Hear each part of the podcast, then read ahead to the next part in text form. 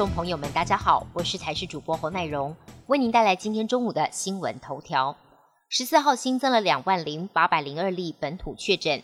中山医大附设医院儿童急诊科主任谢宗学提醒，必然还会面对数波新冠肺炎疫情的袭击，但对于健康生命的影响力将逐渐降低，反而是这次疫情留下的政治经济后遗症。像是通膨升级、商业模式改变、国际政治冲突等等，将会大大冲击我们现有的生活。他也指出，推测未来防疫政策，口罩令不会完全解除，但边境松绑不会走回头路。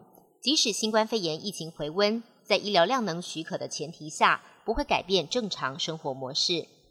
来自美国国会访团昨天晚上搭机抵台，参议院外交委员会亚太小组的主席马基带领跨党派的参众议员，总共五人访台。今天早上，总统蔡英文在府内亲自接见。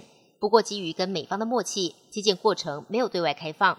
之后将拜会立法院，接着再到台北宾馆午宴。今天下午就会搭机返美。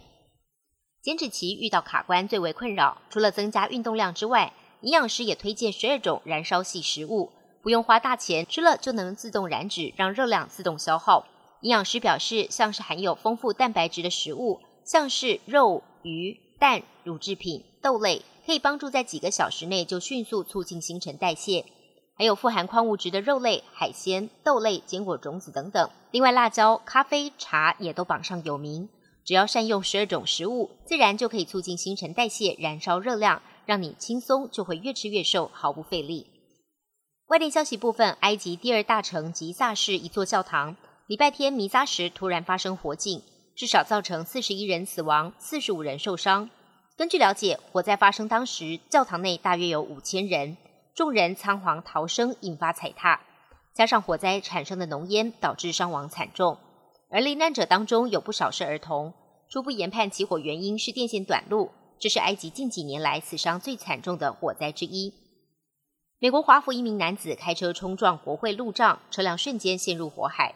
事件发生在当地时间十四号凌晨四点多，一名男子开车撞上路障，车辆随即陷入火海。男子下车之后，朝着天空开了几枪。正当附近远警准备接近他时，男子突然举枪自尽身亡。国会警察局表示，由于国会正在休会当中，这名男子似乎没有针对任何的国会议员。至于他的身份或动机等等细节，还有待警方进一步说明。全球气候变迁速度加剧，极地的冰层以及高纬度冰川近年来也快速的融化，连带平均每一天有高达六十亿吨的水流入海中，导致海平面上升，威胁到人类生存。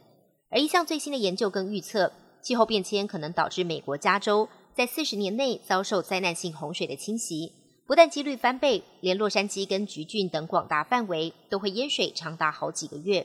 本节新闻由台视新闻制作。感谢您的收听，更多内容请锁定台视各界新闻与台视新闻 YouTube 频道。